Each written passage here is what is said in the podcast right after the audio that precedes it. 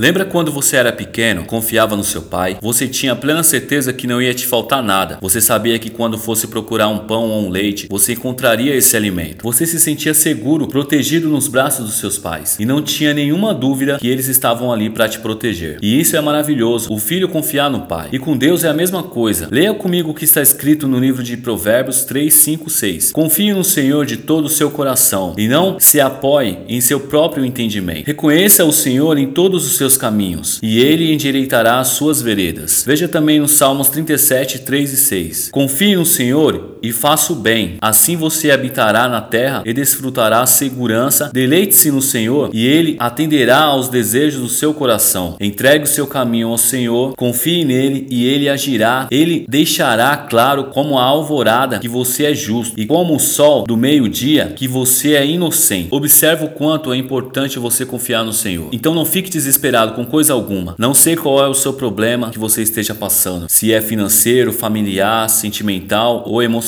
Se você está sofrendo algum desses problemas, seja ele qual for problema, saiba que o Senhor está contigo todos os dias. Basta você confiar nele. Você precisa entregar o seu coração ao Senhor. Da mesma forma que você confiava nos seus pais, que te protegia, não deixava você cair e nem deixava faltar nada em sua casa, com Deus a sua confiança tem que ser plena, sem duvidar. Ele não deixará faltar coisa grande ou pequena, em tudo ele te suprirá. Até mesmo você que não teve o carinho e o cuidado dos seus pais, por ter sido abandonado. Saiba que Deus nunca te abandona. A aliança que Deus faz é para sempre, inquebrável. A única coisa que você tem que fazer é confiar no Senhor de todo o seu coração. Se você não está conseguindo confiar no Senhor, peça para Deus te ajudar. Ele vai te ajudar. Ele é seu Pai, ele cuida de você. Entrega o seu coração e verás a glória de Deus.